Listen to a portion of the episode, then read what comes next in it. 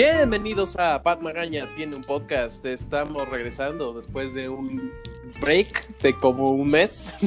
Ah, este, bienvenidos a este podcast que es de Pat Magaña. Yo soy Pat Magaña, ustedes no. Eh, otra vez ese intro. Hoy está acompañándome mi buen amigo y el suyo, Diego Velázquez, que es casi casi el co-presentador de este show. Hola Diego, ¿cómo estás?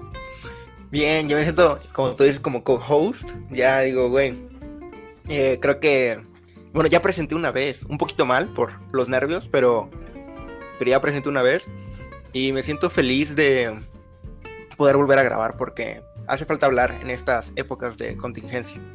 Sí, creo que eso es una cosa que no se puede ignorar, que la mayoría de las cosas que he hecho durante esta contingencia, en especial como planear proyectos y cosas así, hay algunas cosas que planeé con Diego, este, específicamente relacionadas a este podcast. Este, esta temporada iba a ser completamente, originalmente iba a ser como, ok, vamos a ver todas las que han ganado mejor película en los Oscars y luego pensamos que eso era demasiado trabajo.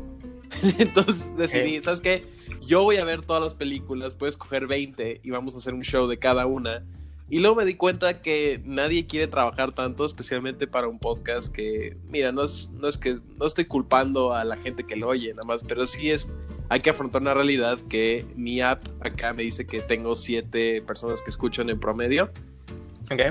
entonces, ¿sabes lo que quiero decir? O sea, es demasiado trabajo para algo que no sé si mucha gente vaya a ver y siento que sería gastado.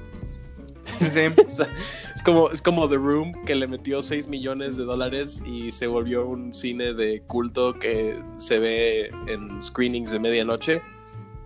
Pero sí, ese iba a ser el plan para esta temporada. Ah, entonces lo adapté un poco para que sea este episodio y ya. Perfecto. Perfecto, ¿no? Uh, pero mientras, pero primero platiquemos tantito, este, que nos, que nos acompañen en qué hemos estado haciendo durante esta contingencia. Hace mucho hice un episodio de cómo la hemos estado pasando y qué tenemos que hacer, pero han pasado ya dos o tres meses desde entonces. Este, ¿cómo te has sentido, Diego? Me he sentido raro, muy raro. Creo que nunca me había sentido tan raro en mi vida. Y yo sí tengo la, como la, la creencia de que cuando uno va creciendo, le va perdiendo el sabor a las cosas en, en todo tipo, digamos, comida, etcétera y dejé de, sentirme, no sé, como energético. Y es por eso que decidí volver a, mi, a mi departamento a estar solo. Ahorita, los últimos dos, tres podcasts que grabamos, creo que estábamos. Yo estaba en mi casa. creo que tú también. En Veracruz. Estabas en, Veracruz. Estabas en el pantano, que es Veracruz. Eh, sí, desgraciadamente yo estaba en la parte del pantano. Estabas en el Florida mexicano. Así es. Desgraciadamente yo sí estoy en, Veracruz, el pantano que está arriba, porque Veracruz, costa, pues es como el laguito, ¿sabes? Pero bueno. Entonces, eh, empecé a encontrar como muchas respuestas en muchas eh, películas y eh, pues creo que de eso vamos a hablar un poquito más al rato. Sí. De qué hemos visto, pero sí me empecé como a meter más en, en, películas porque yo normalmente lo que veo es más series porque siento que una película la tienes que ver de sentón y yo no puedo ver algo de sentón que me, que me, no sé, o sea, que no sea en el cine, yo no me puedo poner como ver, digamos, este, el, el, irlandés y me, chutarme las tres horas, yo no puedo. y siento que es la mafia del cine, de vértelo así, güey, en o sea, en una sentada porque si, no se te olvidan los personajes y todo eso. Y ahorita ya como que logré concentrarme y decir, güey, voy a ver una película de principio a fin sin estarle parando. Sí, necesito ir al cine. Me, hace falta ver cosas me, me hacen falta cosas nuevas supongo entonces también, también, porque he estado viviendo a partir de las mismas series o lo que sea que me alimente Netflix sabes o sea entonces eso es lo que me desespera un poquito eh, habiendo dicho eso eh, he visto bastante buen contenido nuevo especialmente Netflix, que es la plataforma que yo uso. Vi la segunda temporada de Umbrella Academy, que es bastante buena. Es, me gusta, es una de esas series que es uno de esos contenidos raros que me gusta más esa temporada de la serie que el cómic de donde viene. Y es muy raro que yo diga eso. Es muy raro que yo vea una cosa y es como, me gusta más esto que el, material de donde viene, porque la mayoría de las veces como, ah, ok, la, la peli es mejor, ¿sabes? O sea, hay ese tipo de cosas, pero siento que la serie tiene más personalidad que el cómic. O sea, el cómic es muy frío. ¿Qué es, qué es de esperarse? Es, el güey de My Chemical, My Chemical Romance haciendo cómic claro. de superhéroes, ¿no? O sea, ¿qué más vas a esperar? Todo va a ser actitud. Este, y la serie Punk. como que se esfuerza para cómo se llevan los unos con los otros y como que todos tienen una historia que tiene sentido. Te hace que me importe el personaje del Kraken, del número 2, que es un personaje que no era necesariamente mi favorito. Ok. O sea, No el sé, muerto. No, no, no, ese es el ese es 6. El que está el fantasma es el que tiene este los tentáculos. Es que no sé por qué el número el, el cómic, la razón por la que el número 2 en los cuchillos se llama Kraken es porque no tiene sus poderes de cuchillos en el cómic. Su cómic es- su poder es que puede aguantar la respiración bajo el agua. Ok, ok, definitivamente. O sea, Diego. Diego Ajá, es Diego. Kraken. Diego es Kraken. El güey que. Ok, ok, no Ajá, sabía y eso. se Ajá. llama y se llama Kraken porque eh, puede respirar bajo el agua y este Wow, y como poder. hasta que el hasta en el cómic como que el papá como que se da cuenta de lo inútil que son sus habilidades Claro. pero este él es Kraken él es creo que favorito de la serie Ok. cuando necesariamente Diego. no era mi favorito del cómic aunque creo que el favorito de todo el mundo es 5 es el niño Es 5, claro. Es que que no Cinco es un cool, niño. es un buen personaje Güey, 5 es demasiado bueno. es, O sea, demasi- es- es- es demasiado cool Sa- ¿Sabes, ¿Sabes qué es 5 para mí? sí Es como cuando ibas a ver una película muy genial para adultos, entre comillas, no para adultos de que sexual o algo, sino para adultos de violencia o temas más complicados. Y decías, güey, el personaje principal es un chingón, quiere adoptar su, su, su, su personalidad, pero estoy hablando de cuando tienes 8 o 10 años de... eh, Sí. Tu mentalidad es súper moldeable. Es un protagonista de Tarantino. Exacto. Si lo ve Eh, un niño de 8 años. Es como yo quiero ser ese güey, claro. Porque dice los comentarios más chingones, actúa súper chingón, todos le hacen caso. Bueno, no todos le hacen caso en, en sí, pero me refiero a él es el jefe, entre comillas, de alguna forma. Es como Sí. muy cool. Y es un niño, entonces doblemente cool. Pero sí, está, está buena esa serie, eh, pero también he estado como tratando de... Creo que esto viene de- del hecho que estamos encerrados en nuestras casas todo el tiempo. He estado viendo muchos especiales de comedia que yo sé que ya me gustan, ¿sabes? O sea, no he estado explorando tanto que, digamos. Ah, pero sí, vi esta segunda temporada. Vi este... o- ayer vi por primera vez una película que se llama Your Name, que me gusta mucho. No mames. Una película animada. La vi por primera vez ayer. Güey, La vi en el cine dos veces, güey. ¿La viste en el cine? Dos No, veces. no sí. sabía que salió en el cine. Probablemente sí. Suena como algo que pasaría en México. Güey, y Ah. salió, o sea, sa- salió en Tampico, Tamaulipas. O sea, sal- a huevo, a huevo salió en todo el en todo Si salió, en México. Si salió en Tampico, salió en todo México. Sí, sí, güey. Ajá, porque sí, o sea, está, está padre. Es una, es una peli muy bien construida. ah, es una peli que no esperaba que estuviera tan bien construida como lo estuvo. Está demasiado, güey. Está buena. ¿Qué pelis has visto de las que Yo- descubriste, yo- supongo? Ah, bueno, yo tengo que decir aquí un, un, un disclaimer, tengo que hacer un disclaimer. Eh, este güey, desgraciadamente del director no me acuerdo el nombre en este momento. Eh, si lo puedes investigar po- en este momento, estaría muy padre. Eh, iba a sacar una película el 14 de, de abril. Un director. Ajá. O sea, bueno. ¿Qué- ¿Cómo se llama el- la el- el director de Your Name, el director de Your Name Ok. iba a sacar una película que eh, acá en, en México le pusieron El tiempo contigo y en inglés se llama Weathering with You y eh, salió en Japón obviamente hace un rato, hace unos seis meses, pero en En México 2019 salió la En de 2019. Weather Review. El director Ah, se llama Makoto Shinkai. Shinkai, Makoto Shinkai, exacto. El güey, pues te digo, le, le iban a estrenar acá en México el 14 de abril y adivina qué, pandemia 22 de marzo, güey, estuve esperando esa película tanto tiempo para verla en el cine. Sí. Porque la película de Your Name la vi pirata y sí fue como, mmm, ok, Sí, tienes La que verla en una ya- buena pantalla donde puedas apreciar la animación y las cositas chiquitas de la peli. O simplemente vela en un iPad en Netflix, porque está en Netflix ahora. sí, Um, la, igual la que. Parasite. Güey, ya vi Parasite con mi familia, güey. Mi familia no la había También. visto. Yo también la vi, es una preciosura de peli. Eso, eh, después de esa plática muy agradable, ah, vamos a pasar a lo que estaba platicando hace rato. Como ya les había comentado, originalmente toda esta temporada iba a ser de ganadores de Óscares. ah, por razones de. por, ca- por causas eh, de fuerza mayor, ah, no se va a poder eso. por ejemplo, mi flojera personal. Entonces, lo que vamos a hacer ahorita es vamos a mencionar nuestras ganadoras al Oscar favoritas y menos favoritas. Okay. Este, vamos a empezar con nuestras favoritas y ya después vamos a comentar nuestras menos favoritas. Y nos puedes empezar con tu ganadora del Oscar favorita. Favorita eh, más reciente, Parasite. Ajá, sí. Lo siento. Eh, hay una cosa que siempre me, me, ha extrañado de Diego y es el hecho que cuando ganó Parasite, Diego se estaba grabando a sí mismo para una historia en Instagram y creo que nunca he visto tanta emoción de parte de alguien que conocí en la universidad, en la escuela de, de cine. Estaba, estaba extático cuando ganó Parasite, así de hasta que, hasta dio miedo un poco. Tengo el video, tengo el video. Este, la, la cosa es la siguiente. Ajá. Hay muchas buenas películas, por ejemplo, Your Name, que debieron haber ganado un Oscar. Sí. Lo tuvieron que haber ganado. Eh, y ni siquiera fueron nominadas, ni siquiera. Entonces, ver que una persona asiática, o en general no, no, es un fetiche asiático, puede ser un mexicano, puede ser un irlandés, puede ser lo que tú quieras, pero me refiero a una producción no 100% americana o Ajá, 80% étnica, americana. Digamos. Extranjera. Exacto. Extranjera, eso me encantó. Eso, eso por eso vivo, por, porque se rompa eso. Obviamente yo sé que es como una eh, forma de que la academia agarre un poco más de, de seguidores, ¿no? Y diga, güey, yo sí premio esto y que no sé qué, pero igual me sigue motivando.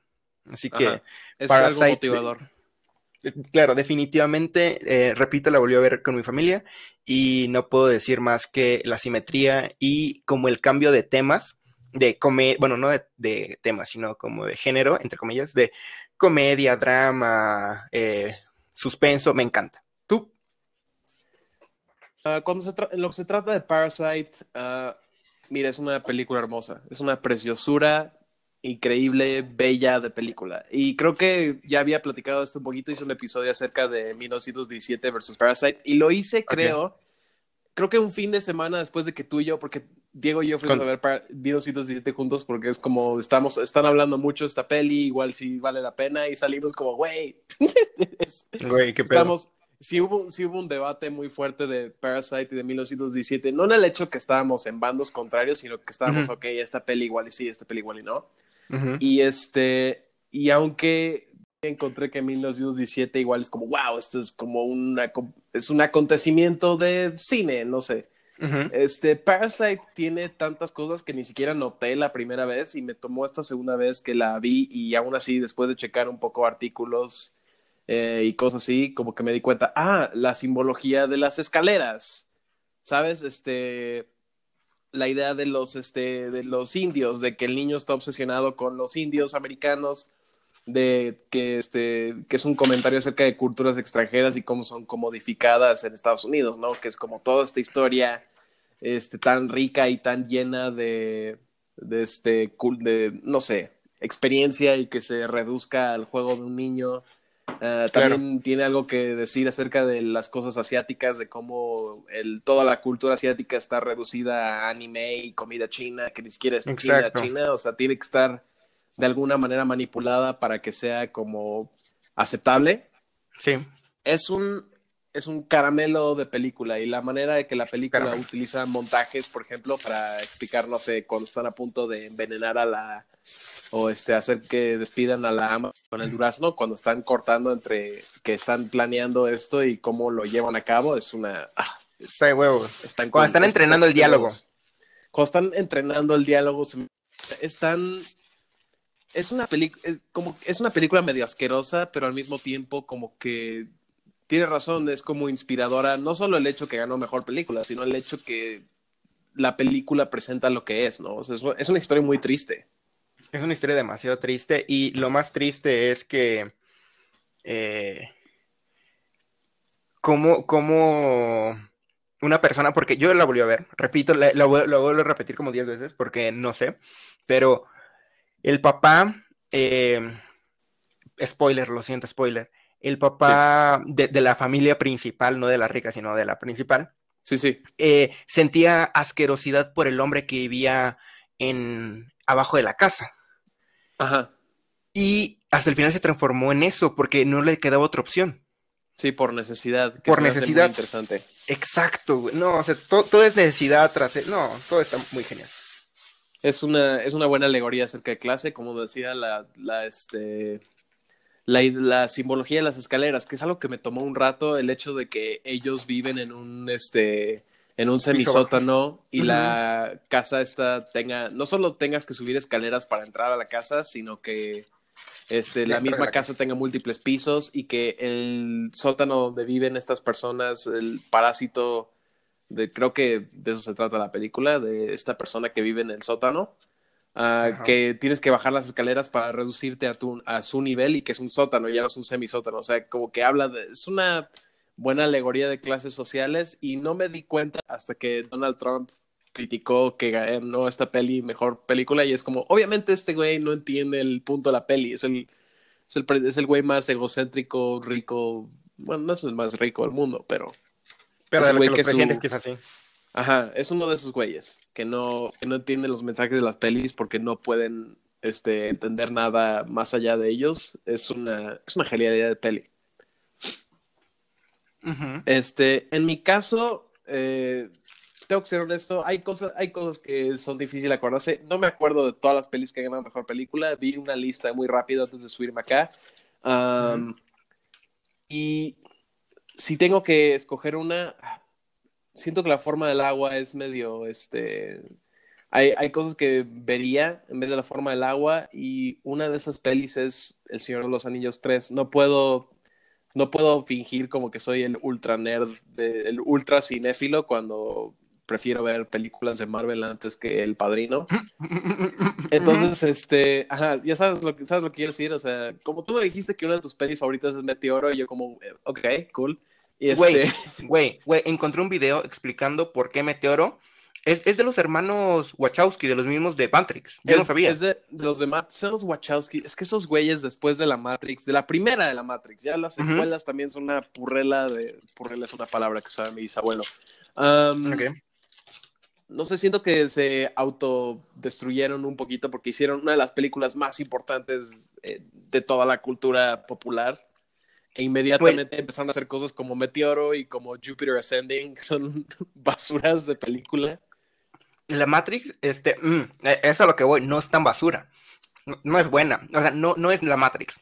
¿Por qué? Porque la Matrix es tan sencilla como decirte, güey, todo lo que conoces es mentira, güey. Sí, la Matrix es un reset cultural porque marcan un cambio en cómo se hacen pelis o en cómo uno se puede aproximar a la acción. Entonces sí, pero este, El Señor de los Anillos 3. Mira, la verdad es que esta película ganó porque no habían tantas opciones ese año. sí, o sea, si tú checas cuáles son los Oscars, no sé, las ganadoras al Oscar del 2003, creo que era, 2004, pues, ¿qué más había? No sé, este... Vivimos en un mundo donde una vez ganó mejor película la de Gladiador y la de Braveheart y, cosas así. Entonces, como, sí, son buenas pelis, pero no hubieran ganado si hubiera otra cosa mejor. Es mi punto. Es lo, que yo, creo de muchos juegos. Digamos, Halo no va a salir el, mismo año en el que sale un GTA. Sí, no. Porque es dispararse en el pie. Bueno, eso, eso creo que también creo que eso en particular es porque últimamente en el mundo moderno en el que vivimos, donde compañías comparten sus, este, sus timelines, sus este, tablas, sus líneas de tiempo para que otras compañías puedan dar sus películas y maximizar sus ganancias y los juegos también y de acuerdo a estudios de gente que es más inteligente que tú y yo. Juntos. sí, no, pero o sea, definitivamente tenemos años donde la cultura está más lenta y creo que 2003 fue probablemente uno de esos años donde el, Señor de los Anillos 3 ganó todos los Oscars para los que estuvo nominados. Creo que tiene un empate con Ben Hur y Titanic para más Oscars ganados por una película. Wow. Que es, que es una locura. O sea, sí está buena la peli, pero, o sea, no es.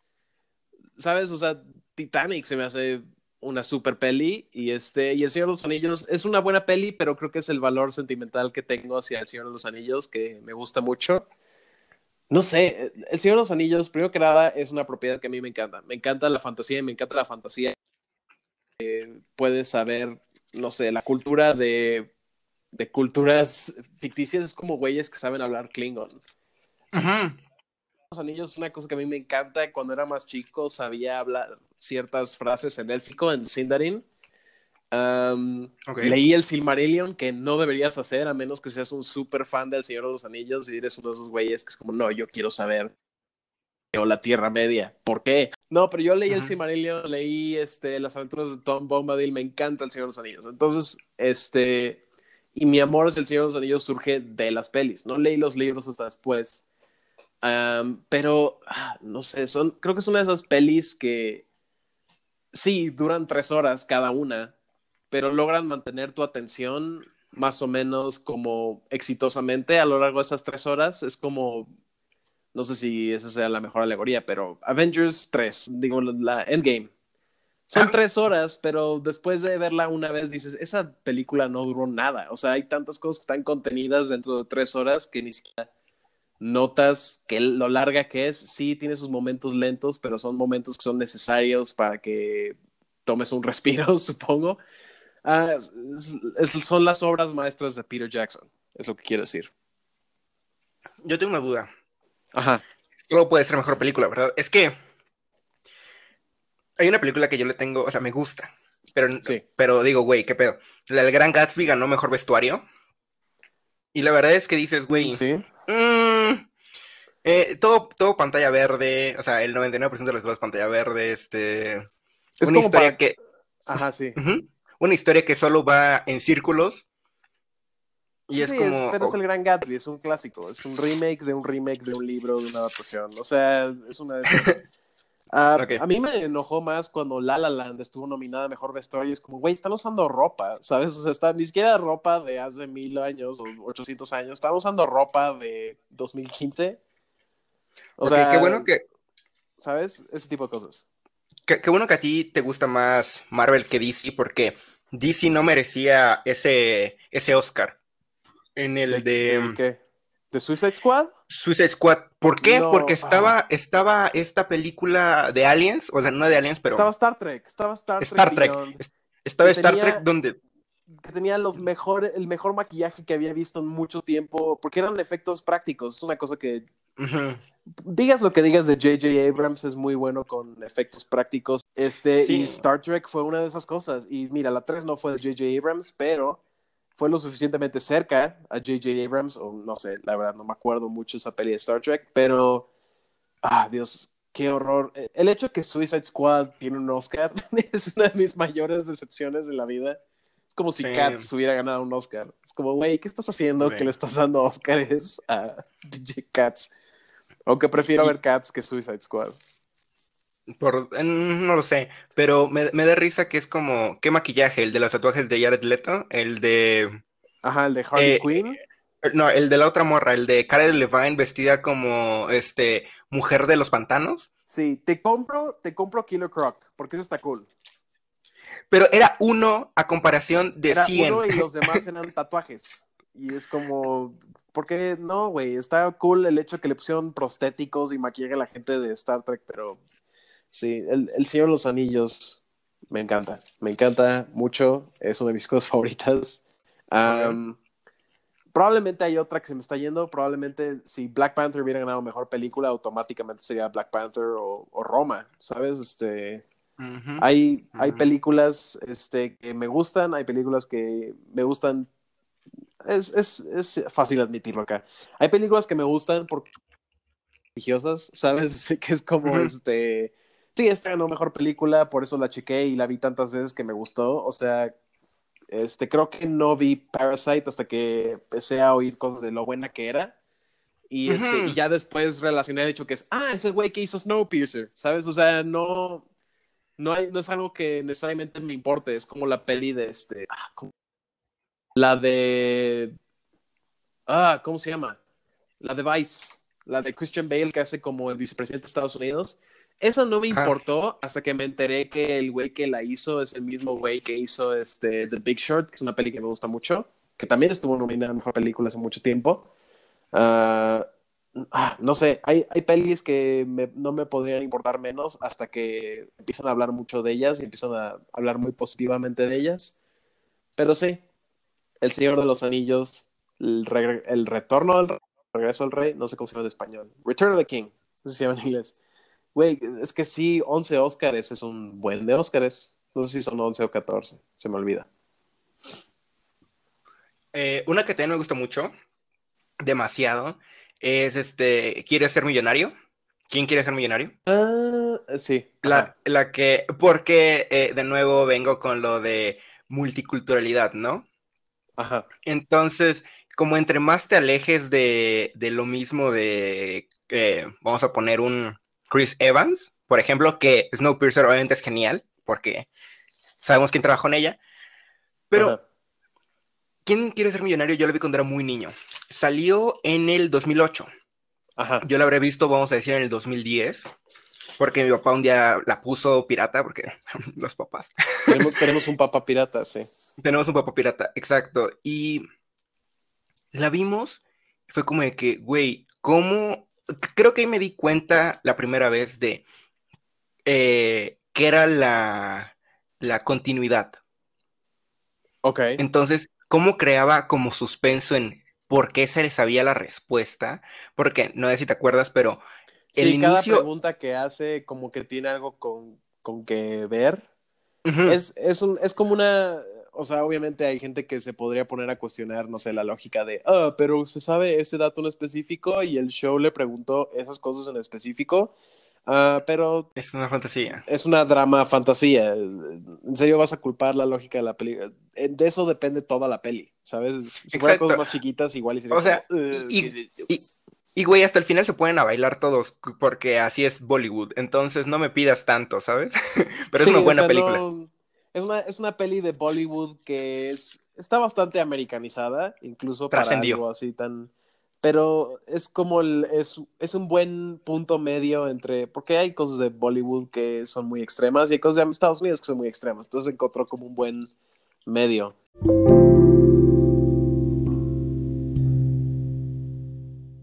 Ahora vamos a pasar a nuestras menos preferidas. Este, si quieres empezar tú, Va. Diego, por favor. Mm, Crash, la vi hace poco. Un Crash. maestro nos la puso. Esa era mi primera opción, este, pero voy a hablar de otra ahorita que este, acabes. Crash es una película que son seis personajes principales. Sí, son como seis historias diferentes, ¿no? La historia, Ajá. digo, la película dura una hora con 54. No te da tiempo. Sí, no da tiempo. No. No, no te da tiempo para respirar. O sea, te lo cuentan todo, Sí. pero lo sientes demasiado deprisa y dices, güey, le tengo que poner pausa. Y Ajá. más porque yo estaba haciendo una tarea sobre ello. Entonces, no sé si es tanto que yo estaba haciendo tarea, como que la película dura una 54 y te cuenta seis historias que están muy potentes, porque todas tienen que ver con racismo.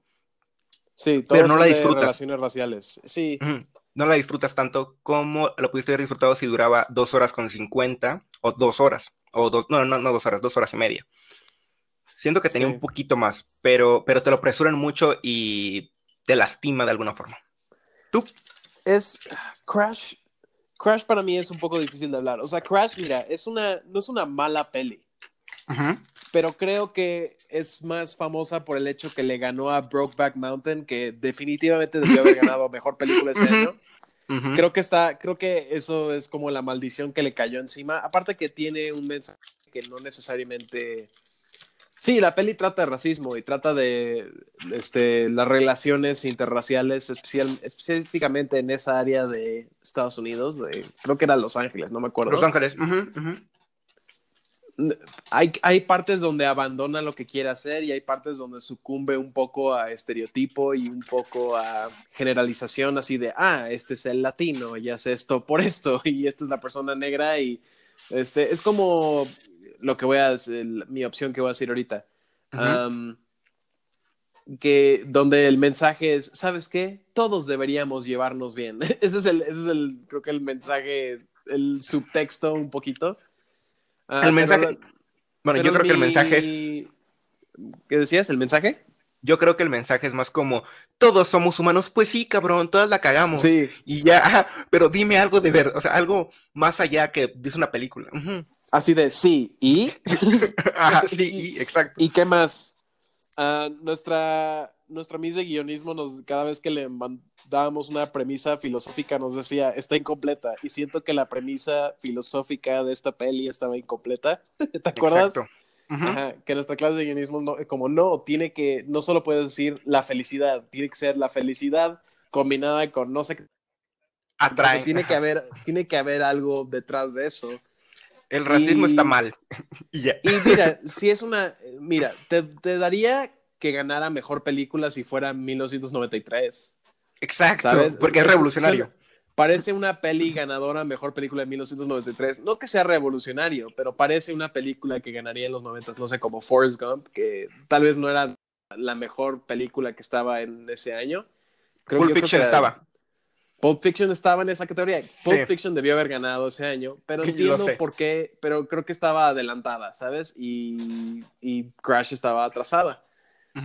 Este, pero no, yo le habría dado el Oscar mil veces a Brokeback Mountain. No solo porque es una mejor película, sino que es una película que tiene un mensaje más para el, el tiempo en el que salió, ¿no? O sea, fue 2004, 2005. Ujú. Clara- claramente debió haber ganado esa película. Entonces, por Eh, eso tengo una, un mal alineo. Este, originalmente esa iba a ser mi opción, pero ya hablamos un Ujú. poquito de esa. Entonces, yo Ujú. quiero hablar de. Ah, estaba entre Shakespeare in Love, que es la que le ganó a. Este, Salvando al Privado Ryan, Salvando al Soldado Ryan, que también otra película que claramente debió haber ganado ese año y se la dieron a alguien más. Esa, esa ni siquiera tuvo explicación así de, no entiendo por qué ganó esa película en ningún nivel, pero yo quiero hablar más de Green Book, que es la película que le ganó a Roma. Um, Eh, 2019 fueron unos Oscars muy extraños. Fueron, creo que los Oscars, fueron los Oscars que fueron un desastre, que fue como, vamos a sacar una categoría de mejor película popular, y todo el mundo dijo, no. Y luego sacaban premios del show y los volvían a met- pidieron a Kevin Hart, y luego este trataban de hacer todas estas cosas como que no había. Fue un desastre esos Oscars. Y parte del desastre de estos Oscars fueron que fueron este, nueve películas con las que Ujú. todo mundo tuvo un problema. Todo mundo tuvo un problema con las nueve películas en, en un sentido completamente opuesto a eh, los que fueron este año, ¿no? Si hubiera ganado cualquiera de las pelis que fueron nominadas este año, si hubiera ganado Joker, hubiera estado como, ok, puedo ver por qué. Es como Mm. una cosa, creo que es como el- la deuda que Hollywood le debe a los blockbusters, ¿sabes? Así de, ok, respetamos su sería como una buena conciliación. Si hubiera ganado Once Upon a Time in Hollywood, hubiera sido como, ok, sí, entiendo por qué ganó. Ganó chuparon. Parasite. Eh, Ajá, es como si La La Land hubiera ganado mejor película, es como, ok, a, a- a Hollywood le gusta que le hablen bonito. Exacto. y es este, le, gusta, le gusta que le hablen de cariñitos así, ¿quién es el más bonito? Y, y la academia es como, yo, y eso es la que gana mejor película, ¿no? Um, pero yo quería hablar acerca de Green Book. Um, ese año, ninguna película, to- todo mundo, no es como que había una que fuera como la favorita para que ganara ese año. No había ni una de esas. Yo sí tenía Todo, una. a- habían películas, yo también tenía una, muy claramente, pero creo que porque somos mexicanos. Yo, tenía Black Classman. Yo tenía Black Classman. Tú tenías a Black Clansman. Yo, Claro. Es que sabes que todas las pelis que estaban nominadas ese año tenían algún tipo de cosa en contra a ellas, como por ejemplo la de la de Black Clansman es como sí es Spike Lee y ya se merece su Oscar, pero no por esta peli. ¿Sabes? O sea, tiene tiene Shit. Malcolm X es una super peli de Spike Sí. Lee. Ah, Spike Lee se, se llevó su primera nominada y se la merece este año, aparte con la peli que sacó Netflix. Um, este, también estaba la de The Favorite, que nadie había visto, que es una super peli también. No la he Um, visto aún. Estaba Bohemian Rhapsody, que es como, ¿por qué nominaste a Bohemian Rhapsody a mejor película? ¿Por qué? Te voy a decir por qué. Te voy a decir por qué. Porque Ajá. jaló un chingo de varo. Por eso. Jaló un chingo de varo. Ajá. Sí. Igual que Black Panther, y Black Panther es una super. ¿Sabes qué? Yo habría Mm. sacado Green Book y Bohemian Rhapsody de esa lista y hubiera metido Spider-Verse. Fácil, Eh, o sea, ni, ni siquiera sí, es una fácil. decisión, ni siquiera es una decisión difícil. O sea, mira, Bohemian No. Rhapsody, me gusta la peli, pero no puedo ignorar el hecho que es una peli mediocre basada en una historia que ni siquiera puedo contar. Mira, yo tengo, estoy empezando a tener esta como lógica cuando se trata de películas biográficas, que es como, ok, Ujú. La, el, los, los, eventos reales tienen que estar alterados para que tenga algún tipo de consistencia dramática claro. en cuestión de una peli, porque la vida real es aburrida, o, o, no solo aburrida, sino decepcionante, y no puede ser una peli decepcionante cada vez que quieres hacer una película biográfica. Claro. Este, entiendo, por ejemplo, este, que muchas pelis de guerra o cosas así alteren los eventos o el orden de los eventos. The Crown altera muchísimo los, el orden de los eventos del reinado de la reina para que sea una mejor serie. No tengo ningún problema con eso. Tampoco Greatest Showman. Greatest Showman me gusta, tengo mis problemas con Greatest Showman, pero tengo que admitir que puedo separar la historia real de esta persona. Pero no puedo. la peli se toma muchas presunciones cuando se trata de los miembros de Queen que no son Freddie Mercury. O sea, claramente, estos son tres personas que no eran Freddie Mercury haciendo una película sobre Freddie Mercury. Que es, y este, y aparte la película de, aparte Queen es una de las bandas más secretivas de toda la historia y que de repente salgan los tres sobrevivientes de Queen a decir, esta es la historia verdadera de Freddie Mercury. Es como, ¿sabes qué, güey? No te voy a creer nada. A menos que seas la novia de Freddie Mercury, a menos que seas su familia menos que seas el novio, la pareja que tuvo cuando murió, no te voy a creer ni más. O sea, hay una escena en la película donde literalmente los otros tres miembros de Queen le dicen, nosotros te necesitamos, Freddy, y tú nos necesitas. No, güey, es Freddie Mercury. El güey tuvo una mejor carrera, se, creo que tuvo una carrera igual de exitosa separado de Queen que con Queen. ¿Sabes? O sea, es Freddie Mercury. La escena donde, donde al güey este se le ocurre el, el aplauso eh, y a las piernas. De, no sé cómo... de We Will Rock You. Ajá. Sí. Y que te lo marcan tan cabrón de que, eh, a mí se me ocurrió, ¿eh? Sí. Es como de que, Aparte, este, para hacer una película acerca de uno de los de uno de los personajes en el mundo de la música más únicos y más interesantes y más lo que tú quieras, que sea una peli tan genérica y tan mediocre, incluso es como cumple todos los como tropos de las películas de música donde la banda se separa y se vuelve a reunir antes del final. Está mal editada. la peli está súper mal editada, excepto la última secuencia. La última secuencia, la del concierto, es una de las mejores escenas que he visto. Está muy bien hecha. Pero el resto de la peli está editada como si fuera una, una pelea en una película de Marvel, donde es como este donde de repente ves un tipo dándose flips, pero le cortan muy rápido para darte la sensación de que están peleando, pero en realidad son como dos stuntmen, así como si no, y le cortan muy rápido para darte una sensación de este, adrenalina y de momentum. Okay. Ah, no sé, es, una película muy rara, pero lo que yo quería hablar es Green Book. De Green Book. Tengo el mismo problema con Green Book que tengo con este Crash, que es como una película cuyo mensaje es el racismo es malo, chicos. o sea, trata de, se supone que es una historia real, aunque la familia de uno de los personajes declaró que todo fue completamente ficticio. Es un tipo blanco que es dueño de un bar y es súper racista, esto es en los 50 y de repente le dan un trabajo este, siendo chofer de un músico muy famoso que se llama Don Shirley, que es negro, ¿no? Que es Mahershala Ali, uno de los mejores actores de su generación. Ajá. Lo estoy leyendo en, en Wikipedia. Sí, sí, sí. Y mira, tampoco es una mala peli. Es una peli, es, es una peli linda eh, que es, lo vi hace poquito. Es una peli hecha por boomers para boomers para decir, ¿sabes qué? El racismo es malo y quería decir eso y me voy. Okay. es, una de esas pelis. Uno de los que estuvo involucrado en hacer esa peli fue, es el güey que se encarga de, creo, no estoy seguro, de Big Bang Theory. Entonces, como no puedo esperar nada, verás el güey que hace Inteligente, Big Bang Theory. Claro.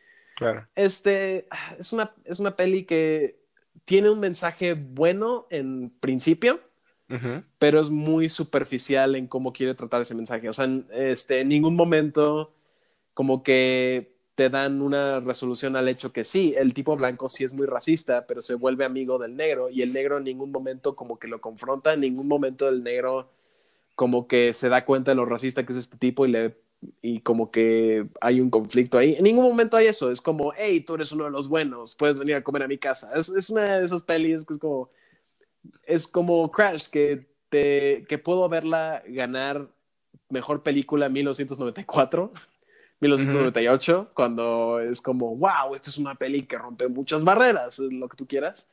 pero no es una peli, yo le hubiera dado el Oscar a Roma entiendo por qué hay gente que, que no quería. Es que esos Oscars estuvieron raros. Porque era como Black Panther, que era, que sí, es una película muy buena de superhéroes, pero cada fan o nerd de superhéroes dijeron, "Hmm, prefiero. Y es como, ah, güey. Celebra que una película de superhéroes por fin fue nominada a mejor película.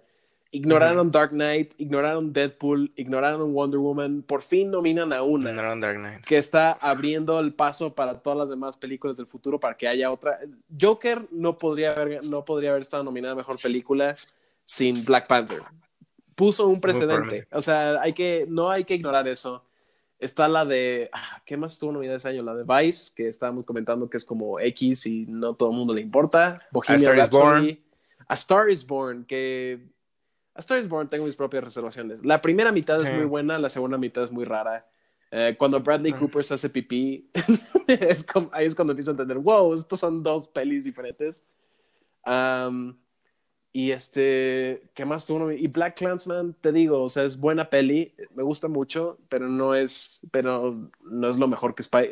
Se me hizo mejor la que sacó Netflix que Black Clansman. ¿Has visto esa peli, por cierto? No, nunca. No, pero si fuera honesto, tal vez sea porque soy más parcial a Alfonso Cuarón, porque me gusta mucho como director. ah, se le hubiera dado a Roma. Entiendo a la gente que son detractores de Roma en el sentido que es como, ah, es muy larga y es como muy lenta. Y te, te doy eso, pero es una Ujú. super peli. Es una peli preciosa acerca de la naturaleza humana y acerca de el dolor, que es, dolor. es una peli. es Lo que le da un como punto extra a mí es que es una experiencia claramente muy personal de Alfonso Cuarón. Y hay cosas que puedo relacionar, por ejemplo, a cómo yo me llevaba con las con la que ayudaba en mi casa cuando era más chiquito, que lloré cuando Ok. se fue. Am, Yo también, bueno, yo lloré cuando eh, la, la persona que me cuidaba de niño se casó. Yo lloré en su boda y me quedé Ajá. dormido porque tenía como cuatro años. yo tenía nueve cuando esta persona se fue y ya estaba con nosotros mucho tiempo. Entonces, Chale. probablemente ese no es el mensaje que quería darnos No, la peli. claro que no. en el sen- yo creo que no, pero, pero hay cosas que puedo relacionar en el, la relación entre los niñitos y la y este Cleo. Cleo. La escena donde pierde a su bebé es súper, súper triste y hasta destroza un poquito el espíritu después de que la ves. Eh, la parte donde rescata a los niños del mar y luego se pone a llorar diciendo que no quería al bebé, es, es esa escena me he llorado con muy pocas pelis. Endgame fue una de ellas y Roma fue otra cuando Cleo dice que no quería a su bebé. Es una escena muy poderosa. Ah, pero sí, Green Book. Ok. Eh, Güey, pues es que yo no tengo como una, una, bueno, muchas películas tan claras en este momento, así que voy a ir con algo reciente. Sí. Que, como tú dices, Green Book no es una mala película, Ajá. pero le, le pudiste haber dado el Oscar a Roma. A Roma, sí, o sea, Ajá, creo que es el, el hecho que se la dieron a, a Corea, que se la dieron, mira, han ganado mexicanos mejor director y mejor película, pero una película 100% mexicana nunca ha ganado un Oscar y ya ganó uno Corea, ya ganó uno Italia, creo, pero este, una película 100% mexicana como lo es Roma, siento es que es, tan, es más auténtica que cualquiera de las otras opciones que había visto, al menos ese año. De acuerdo, yo te voy a, vamos a pelearnos un poco, vamos a crear el debate. Vamos a crear un debate. Yo Y cambio, después hablamos de Mulan. y después hablamos- yo cambio The Shape of Water por Call Me By Your Name. Perdóname. ¿Sí? Sí, te voy a decir por qué. Mm, Porque para mí, Call Me By Your Name es como un día. Es como un día de una vida eh, normal que, que, que muestra como los mejores momentos de- del día, como el, el- a la hora de la que te levantas, el desayuno, no sé. No es algo tan explosivo como eh, la forma del agua de que encontré un güey y luego lo tengo que esconder y luego esto y luego lo otro, sino es más como, güey, me enamoro, me peleo, voy con una niña, después eh, siento atracción por él, después se va, después me llama, no sé. Para mí, ver Call Me By Your Name es como desestresarme a niveles y, y también envidiar, como decir, güey, quisiera ser Elio, ¿se llama? No, no quisiera Elio, sí. que, ajá, no, no quisiera el, el que, no quisiera, obviamente, que un tipo así de grande, que no me acuerdo cómo se llama el, tipo, el, lo, voy a investigar en este, este momento. Army, Army Hammer. Ajá, el... Es una relación muy extraña. Es igual eh, que es... Hace poquito estaba viendo el honest trailer de ese año de Oscars que pusieron Shape of Water y esa peli lado a lado, en el sentido que las dos relaciones son perturbantes. Exacto. Este, si les quitas el arte. claro. ¿Sabes lo que quiero decir? a, esto voy. también hay esa cosa. Yo le estaba platicando con mi hermana. Ajá. Y Entonces, para... más o menos la misma, el mismo mensaje, ¿no? Que es como encontrar tu identidad, o sea, o tratar de buscar quién eres, o sea, obviamente lo tratan de diferentes maneras. En, la, forma del agua es como encontrar tu voz y encontrar este, la manera de expresarte ante el mundo y de no tener miedo a ser tú. Y en Call Me By Your Name es otro tipo de identidad, en el sentido de, este, en el sentido de que te defines por las personas que, que amas y las personas que te aman a ti y cosas así. Es una película muy bonita, pero este, The Shape of Water, tanto me gusta más como ganador al Oscar, y me gusta y entiendo por qué ganó el Oscar. Creo que ya te lo había comentado. Esa escena donde el hombre pez está en el cine activando la magia de Hollywood es como que donde el hombre pez. el, la escena donde baja este ah, no me acuerdo el nombre del personaje, este Hawkins donde sale Hawkins baja de su departamento al cine y ahí está el hombre pez. Elisa se llama. Spartacus o algo así. el personaje se llama Elisa, sí donde baja y está viendo una película como absorto en la magia del cine, es como, ok, güey. Pero, como tú dices, pero como tú dices, Black Classman quizás no era la mejor de Spike Lee y se lo hubieran dado mejor por, eh, ¿cuál mencionaste? Eh, Michael X. Este, Malcolm, X o Do the Right Thing o, cualquier otra de Spike Lee. Exacto, The Five la que salió este año, yo la nominaría a mejor película y a él a mejor director y mejor actor y cosas así, porque me gusta mucho. Ok. Por The Shape of Water, yo siento que, o sea, Obviamente no, pero, pero me gusta creer en, mi, en mi ignorancia de que amo Call Me By Your Name. Sí. Siento que se lo dieron por deuda, por decir, güey, no te la dimos con este, del Fauno. La cagamos, este, te lo mereces, o sea, te lo debo. Pero, pero repito, Call Me By Your Name se me hace mejor.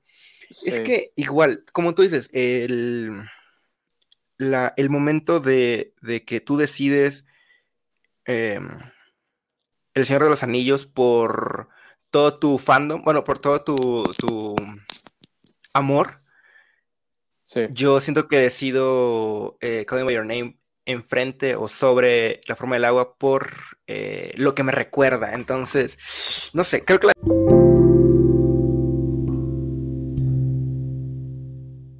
Ahora que acabó ese segmento, eh, creo que también podemos hablar un poquito de lo que pasó esta última semana. Esta última semana salió Mulan en Disney Plus. Este, nosotros la vimos completamente de manera legal, entonces no nos anden fregando.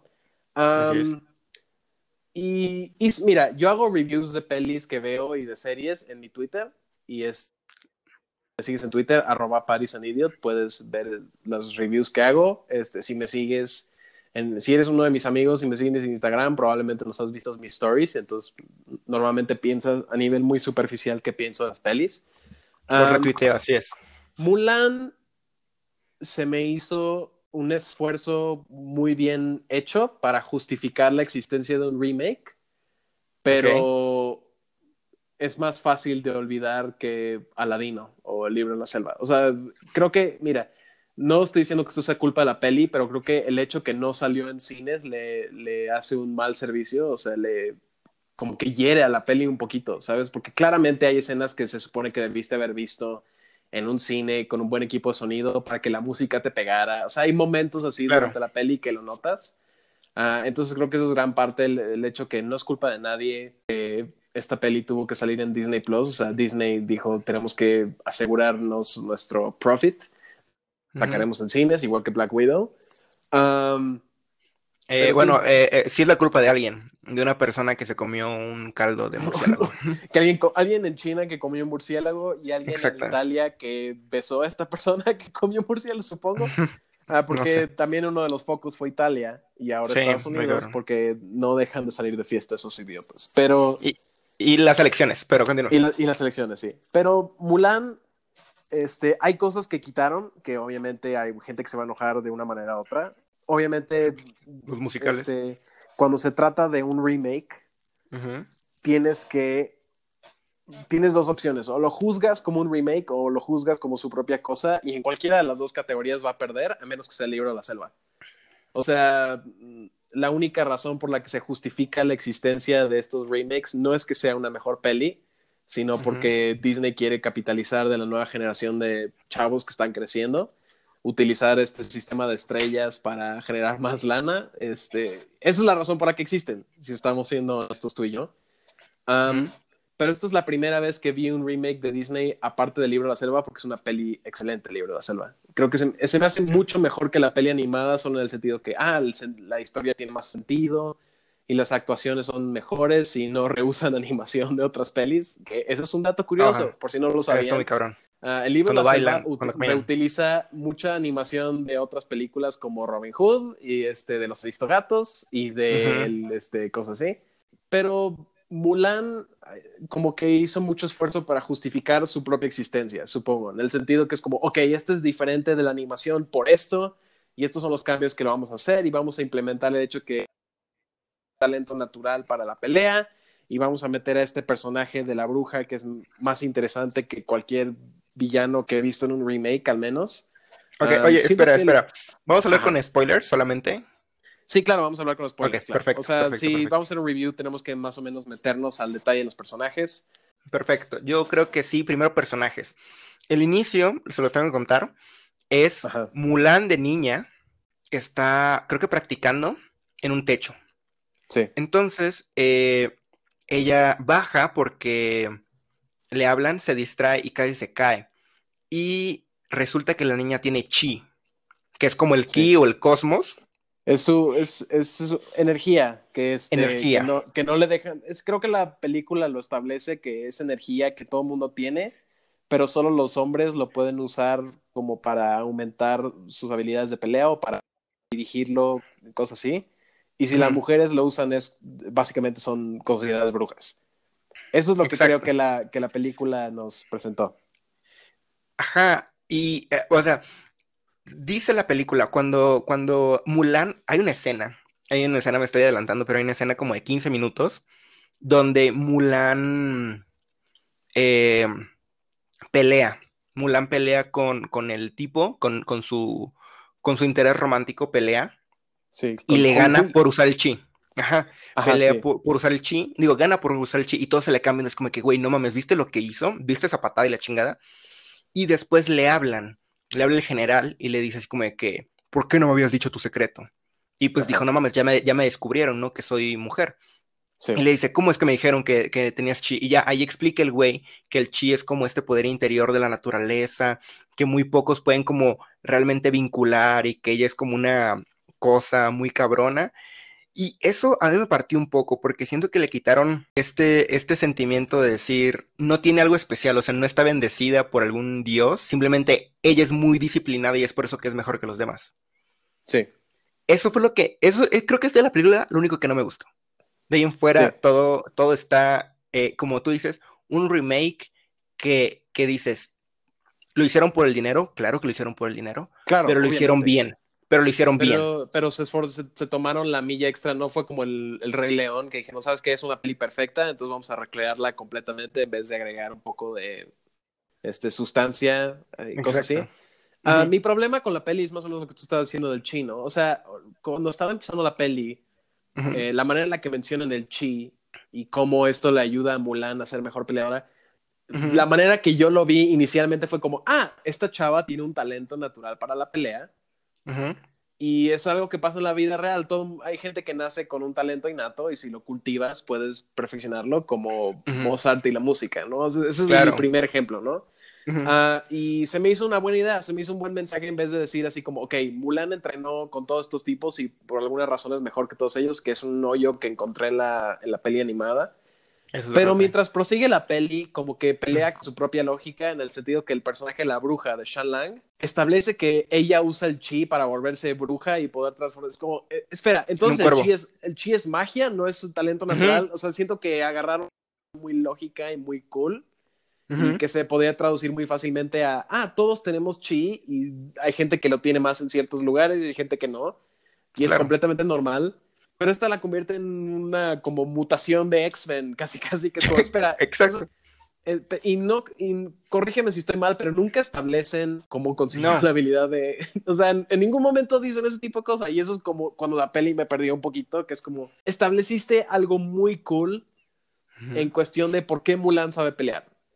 ¿Ok? Este, ¿Por qué Mulan es especial? ¿Por qué ella es la estrella de esta película? Aparte de la razón que es como la, la, la trama de la película, ¿no? Que es ella decide ir a la guerra en vez de su papá para que su papá no muera y va disfrazado de hombre para que no, para no deshonrar a su familia, ¿no? Ah, también. Y esa es la, la, creo que la primera cosa que noté un poquito después de terminar la peli es como, esto perfectamente bien y luego decidió hacer otra cosa que era una contradicción directa de lo que estaba haciendo. O sea, la peli se perdió un poquito en lo que quería decir, en el sentido de cuál es el mensaje, ah, en el sentido de cuál es, cómo, cuáles son las reglas de este mundo. O sea, el chi es un superpoder, el chi... El chiste te- superpoder. si respiras bien te da como este tus no sé te da habilidades de Daredevil que tienes mejores sentidos y de repente puedes hacer flips y patear lanzas en el aire que es como qué Que caen ¿Por en el corazón. ajá sí y por qué solo y por qué solo Mulan puede hacerlo porque o sea nunca entendí las reglas que se puso en la peli a sí misma y eso es donde me perdí un poquito pero en cuestión de personajes la peli está bien actuada Eh, ah, es, también quiero tocar eso. La Ajá. chica, según yo, la chica, la, la principal Mulan, es china. es China sí Sabe hablar chino. sí Y aún así, toda la película está en inglés y me encanta. Por alguna O razón sea, me gusta. encontraron a gente como Donnie Yen, que es una de las estrellas chinas. No sé si es chino chino, pero este es como es como si hubieran metido a Jackie Chan, metieron a gente más o menos así, metieron a Jimmy Wong, que es un youtuber, y metieron a este Ah, no sabía. a Jet Li. Jet Li es el emperador, güey. Güey, qué Ok, ajá. desperdicio de Jet Li, güey. Que aparece como tres segundos. Que, que aparece con tres segundos y la un- las únicas cosas cool que hace son como con cortinas y agarrar una flecha. Es como, espera, este es un güey que está viejito. ¿Cómo? Ujú, todo mundo sabe pelear en China, creo que perpetúa el estereotipo un poquito, ¿no? O sea, ujú. no, soy, no, es, no es como que soy chino, es como, o me voy a ofender de parte de otras personas, no soy ese tipo de güey. Pero este. ah, se me hace raro que agarraron a Jet Li y decidieron, vamos a al emperador viejito. Y ahí inicialmente es como, espera, ¿por qué vas a gastar Jet Li en ese, en ese papel? Y de repente lo ves agarrando cortinas, tres güeyes, y es como, güey, ¿qué? Es que, ¿qué estás haciendo? ¿Por qué pudiste haber escogido cualquier chinito viejo, ¿sabes? Pudiste haber encontrado a cualquier chinito viejo y meter a Jet Li en otra cosa, como Donnie Yen, que es como, ok, vamos a aprovechar el hecho que Donnie Yen es, es la estrella de Ip Man, es un tipo que sabe hacer artes marciales. Es como si agarraras a Bruce Lee al- en el pico de su fama y lo hicieras el emperador. Y es como, espera, ¿por qué estás gastando a, a Bruce Lee y luego lo tienes pateando a gente por tres segundos? Como, güey, ¿qué? No. Este, en cuestión de actuación se me hizo padre. Es, es un buen casting, al menos. Quien sea que hizo el Sí. casting, bravo. O sea, claramente hay una dificultad en cuestión de, ah, hay que encontrar actores chinos, especialmente en Hollywood. O creo que la que hace de Mulan es una actriz internacional. Creo que ella hace pelis en, en su mayoría en China. Y creo que eso se me hizo cool que se fueron esos extremos de, ok, vamos a buscar a alguien que es chino, chino. eh, no solo por el acento, sino porque para, para que sea auténtica la película, ¿no? En cuestión, mira, mis problemas con la peli son más de historia y de cómo estructuraron la lógica de la película, pero en cuestión de visuales, la peli es una maravilla visual.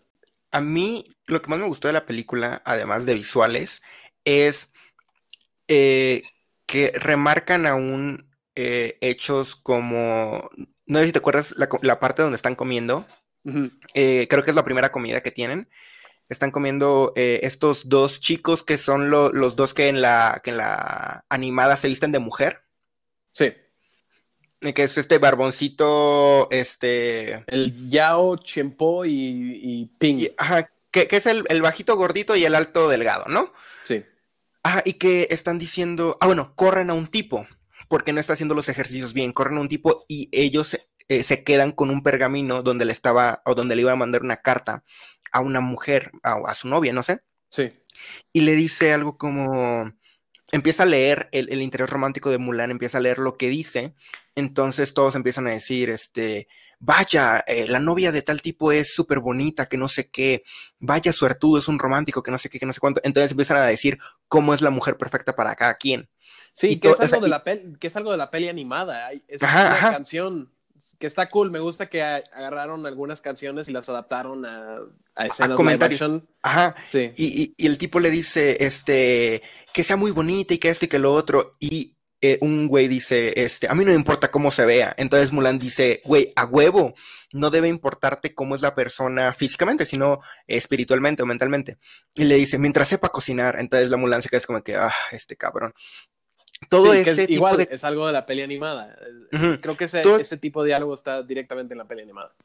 Todo ese tipo de comentarios me gusta que se hagan porque eh, aunque siga habiendo como este mensaje en el que dice, eh, Mulan encontró eh, de alguna forma, bueno, literalmente en la película te lo ponen, Mulan se encontró a sí misma, mató a su otro, a su yo hombre y decidió decir, güey, yo soy Mulan, me van a respetar por, por lo que soy y no por cómo me veo, sí. que es mujer. Y este, el, el, el, interior romántico, es que no me acuerdo el nombre, ¿cómo se llama? Hong Hui. Honghui. Que, es, que es otra cosa que ahorita voy a mencionar, pero prosigue. Ok, Honghui, eh, cuando están hablando solos, es como, y como se ven, y ahí es donde está la actuación chida, es como de que me gustas, no me importa que seas hombre. Porque me parece tienen como una admiración el uno al e, otro. Exacto. Que también, también está en la peli original. yo lo sé, yo... Pero en esta está marcada más cool porque creo que no lo había mencionado antes. El hecho que quitaron al personaje de la peli animada y como que lo dividieron en dos, como agarraron la parte del general y se la dieron a Donnie Yen y la parte del interés romántico se la dieron a alguien que era el igual de Mulan, pues que se me hace más interesante el hecho que son iguales, que están compitiendo por algo, en vez de que sea la figura superior entrenando a Mulan. Se, me, hace una idea cool también. Pero visualmente, la peli está bien, o sea, la paleta de colores está padrísima. Eh, la directora tiene un buen sentido de, de espacio y de cómo estructurar las peleas este, hay partes, obviamente, que está editada, como decía, como una película de Marvel, que está editada muy rápido, con, un cuadro y que tengas estas personas, entrénalas tantito, dales tantita coreografía, ¿sabes? O sea, hay partes, obviamente, que están muy hollywoodizadas en el sentido que, ah, el pelo de Mulan es perfecto y tienes un maquillaje perfecto cuando está a punto de salir a la pelea y se quita la armadura y es como, wow, tiene maquillaje, ¿sabes? O sea. Uf, está muy padre, ajá. Sí, es una peli que siento que quita un par de problemas de la peli original, pero tiene sus propios problemas en cuestión de que este, siento que la original es más encantadora. Creo que tiene algo que ver con que es una animación de Disney del 1995, ¿sabes? O sea, creo que tiene algo que ver con eso. Pero este, esta peli, prefiero ver a Aladino antes que esta peli.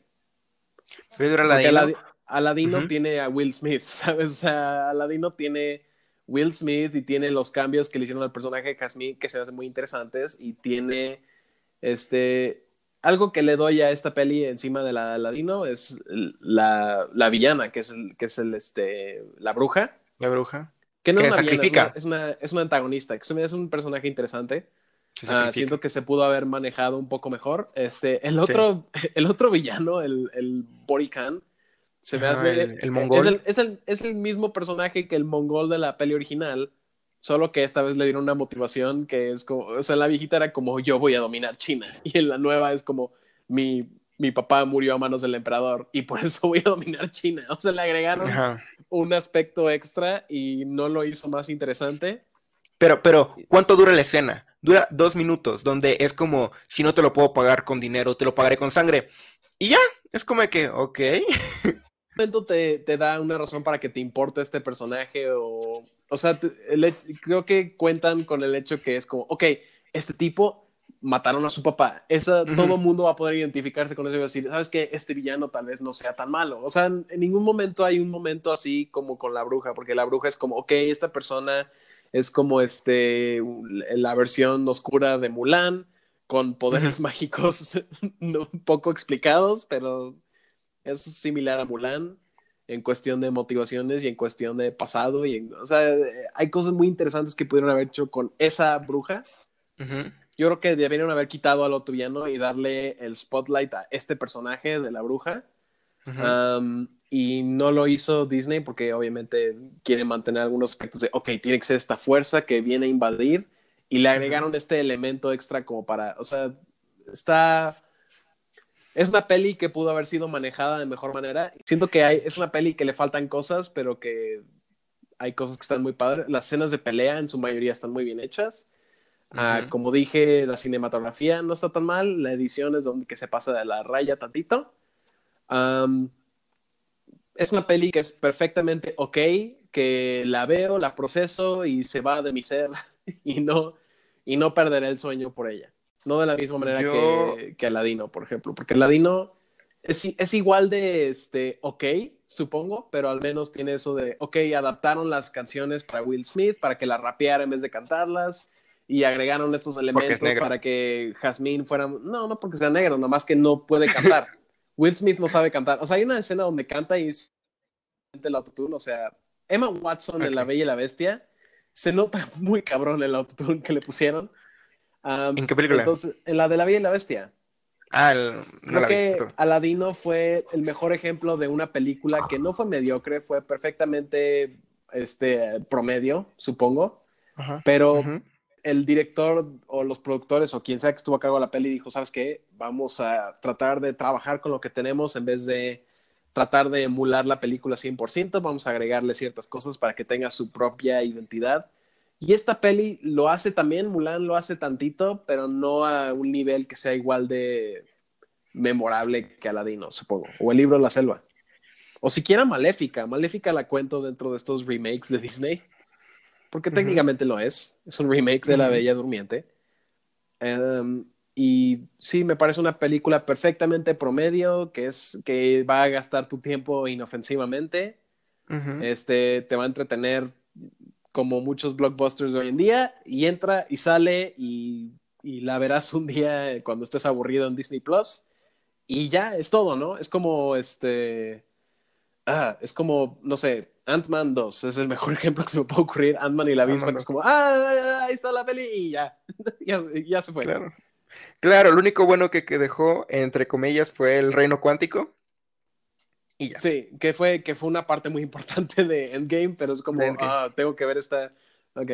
Cuando te fuerzan a ver una peli promedio para poder ver una de las pelis más grandes de toda la historia, es como, ah, ok. Es inteligente por parte de Kevin Feige.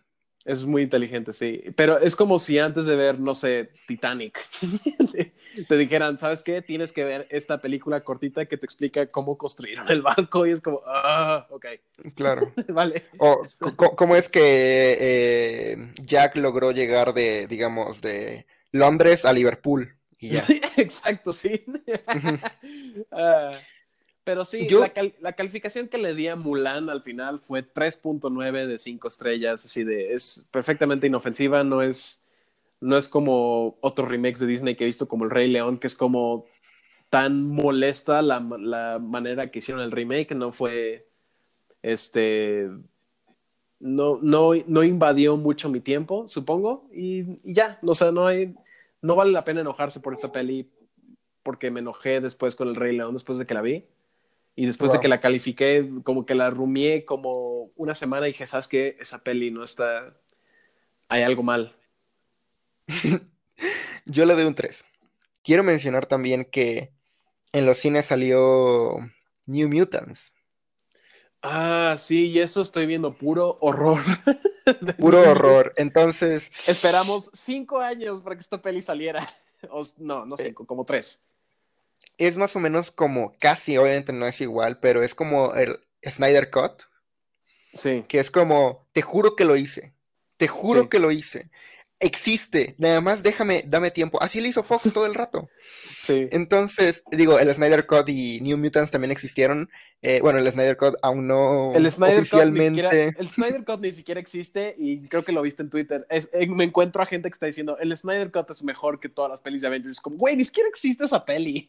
Sí, aún no, aún no la editan un poco Y no existía cuando salió la original de Liga de la Justicia. O sea, no me chingues. No, o sea, eh, Snyder solo grabó un chingo y no supo qué hacer con tanto. Y luego le, retiraron el, proyecto, ¿no? ¿O qué pasó? No, lo, que pasa es que hay gente que pensaba que existía el Snyder Cut porque, este, esto lo expliqué en otro episodio, pero voy a explicarlo súper rápido. Batman vs. Superman y Watchmen tienen versiones, o sea, Director's Cuts, que son los Ultimate Editions, que son más largas y como que lo único que, lo que justifica su existencia es que la historia tiene más sentido, entonces por lo tanto es una mejor peli. ¿No? Es más completa, pero no puedes ver tres horas de peli cada vez que sale una peli de Zack Snyder. Entonces, XX. Entonces, este, pero cuando salió Justice League o cuando Zack Snyder se fue de Justice League porque ocurrió una tragedia personal en su casa. muy, muy. No, muy, muy cañón. No había terminado de grabar la peli, ni siquiera había terminado producción. Entonces metieron al güey que hizo Avengers, a Joss Whedon, a terminar la grabación, a hacer reshoots y a entregarlo a postproducción y este y todo eso, ¿no? O sea, ni siquiera la había acabado. Entonces la diferencia entre Batman vs Superman y Liga de la Justicia es que Batman vs Superman Zack Snyder agarró su cut de tres horas, lo llevó a Warner Brothers y Warner Brothers le dijo, quita esto y esto y esto, y eso es lo que salió en el cine. Eso es lo que tú y yo vimos en el cine de Batman vs. Superman, ¿no? En cambio, Liga de la Justicia no había terminado ese proyecto. Lo que existía era lo que habían grabado en secuencia Joss Whedon grabó lo que quedaba y cambió un par de cosas. pero no existe el Snyder Cut. La única razón por la que existe el Snyder Cut es porque hay gente lo suficientemente pendeja para decir, no, Zack Snyder es el mejor director y quiero su peli, que no lo es. Y creo que Batman vs. Superman, el hecho que hay dos versiones de Batman vs. Superman y que ninguna de ellas es una super peli, lo prueba. Ok, ok, ok, a ver, a ver, me, me dejaste confundiendo un poco. ¿Va a salir el Snyder Cut o no? Va a salir, al, Zack Snyder va a hacer unas regrabaciones y lo va a llamar el Snyder Cut y se lo va a dar a HBO Max y eso es lo que va a salir.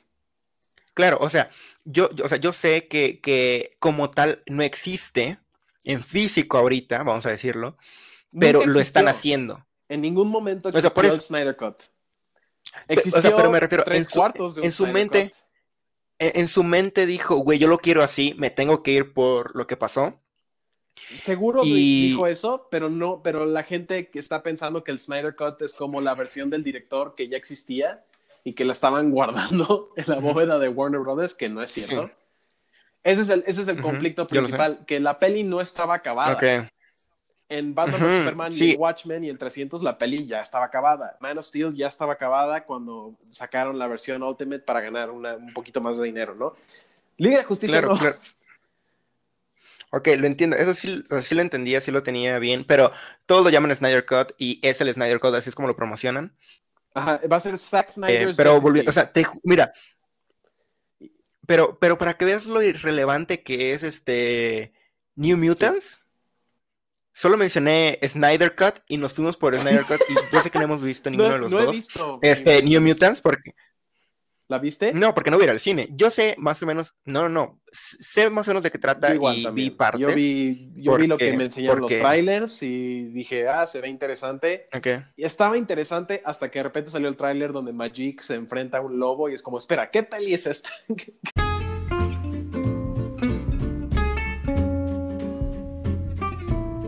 en Pat Magaña recomienda cosas, así se llama la sección, ya sé que Diego está acá. Diego, ¿qué recomiendas tú esta semana, aparte de lo que mencionamos de Umbrella Academy este, y las ganadoras al Oscar que nos gustaron, que dijimos anteriormente?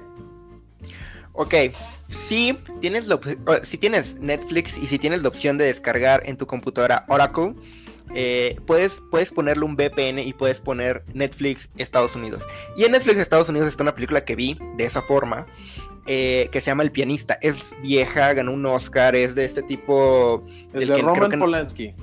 Exactamente, que creo que no puede venir a, Estados Unidos por, oh, no sé si está por, algo de, por, algo de este, este que tiene que ver con una menor de edad. Su Exacto. fue Sharon Tate. Exacto. ¿Qué vida, eh, tan extraña tuvo este individuo que es como le ocurrió una de las tragedias más grandes de toda la historia y luego fue una de las personas más vilificadas de toda la historia por casos completamente razonables. Le tocó. Es un monstruo. Le tocó el, la Segunda Guerra Mundial, le tocó la muerte de su esposa e hijo y muchas cosas más. El pianista. la muerte de su esposa e hijo. La muerte de su esposa e hijo a manos de los Manson, güey. O sea, feo. Ok, feo. Eh, y en su casa mientras él estaba trabajando, creo. No, él estaba afuera. Mataron a cuatro güeyes que estaban en su casa, incluyendo a la esposa ya, ya porque estaba embarazada. Por eso, por eso. o sea, él, él, este, estaba fuera trabajando. Ajá, sí. Ajá, y pues alguien se Pero no afuera de su casa, así de en su jardín, estaba no, en otro no, país. Está en otro país, claro, estaba grabando algo, creo. Eh, la situación es que para mí el, el, pianista es como ver qué es lo que pasaría si esto en vez de haber sido una pandemia eh, pues delicada, ¿no? Este, más o menos llevable hubiera sido o una guerra o una peste, de que se te atrofia todo. Si tú y yo ya sentimos que, no sé, que alguna clase importante o algo así, ahí esos güeyes pierden el amor de su vida, pierden a su familia, pierden muchas cosas. Así que el pianista, si te quieres poner como más melancólico, eh, ve el pianista. Ok. Y en mi caso, uh, voy a recomendar Your Name me, ha, cambiado esta experiencia de cuarentena que he estado viviendo solo en mi departamento por primera vez. es una peli preciosa. Hey, gracias por aplaudirme. Ah, es una peli bien construida, la narrativa es preciosa, la animación es preciosa, la música está cool, las actuaciones están... Eh, hay gente que no ve películas o porque son caricatura o porque son de caricatura japonesa en específico. Por favor, vean esta peli. Es, si, esto, si esta peli fuera en live action y fueran Joseph Gordon-Levitt y Zoe de Chanel, te gustaría igual, solo que esta peli tiene como que el extra que está muy bien animada y visualmente es muy bonita. Vean Your Name, por favor, está en Netflix México. Vean Parasite, vean cosas buenas. El nombre del, del programa. Ah, claro, el invitado le pone nombre al programa, se me había olvidado completamente. Gracias por ser un buen co-host. Eh, co-host. Este, ya, ya, llevo este, cuatro programas o cinco, no sé, tres, no sé. Sí, ya eh, llevas, creo que este sería tu quinto. Creo, no sé, eh, no sé contar, pero es que estudio comunicación. Por eso estudiamos comunicación. este, para mí, a mí se me hace muy, muy importante, creo que, bueno, yo ya llevaba, entre comillas, viviendo solo un año y medio. Sí. Ahorita estoy volviendo a vivir solo, pero tú es la primera vez. Sí. Entonces, eh, ¿cómo, dijiste que se llama tu, cueva? es, la, es la paticueva. Y si tuviera paticueva. un sería el patimóvil. claro. Algún día, algún día, algún día, va, algún, día va a existir el patimóvil, pero eh, la, la, la patocueva, la paticueva. La paticueva. No sé, algo relacionado con la, el, el regreso a la paticueva. El regreso a la paticueva, exacto. Ok, vale. Ese va a ser el nombre del episodio, el regreso a la paticueva. gracias por estar en este show, digo. No te preocupes, un gusto. Ah, gracias a ustedes por oír el show esta semana. Este es un mundo nuevo para el podcast, aunque todavía no nos parezca. Ah, voy a tratar de hacer más episodios que no estén necesariamente orientados a películas o entretenimiento. Voy a tener otros invitados de los que vamos a hablar de cosas más variadas cosas un poquito más personales, que siento que este es un buen outlet para hablar de ese tipo. es demasiado. con gente. Es demasiado. no, me refiero a que es demasiado bueno ahorita hablar de otras cosas. Es muy necesario ahorita hablar. Sí, sí, sí.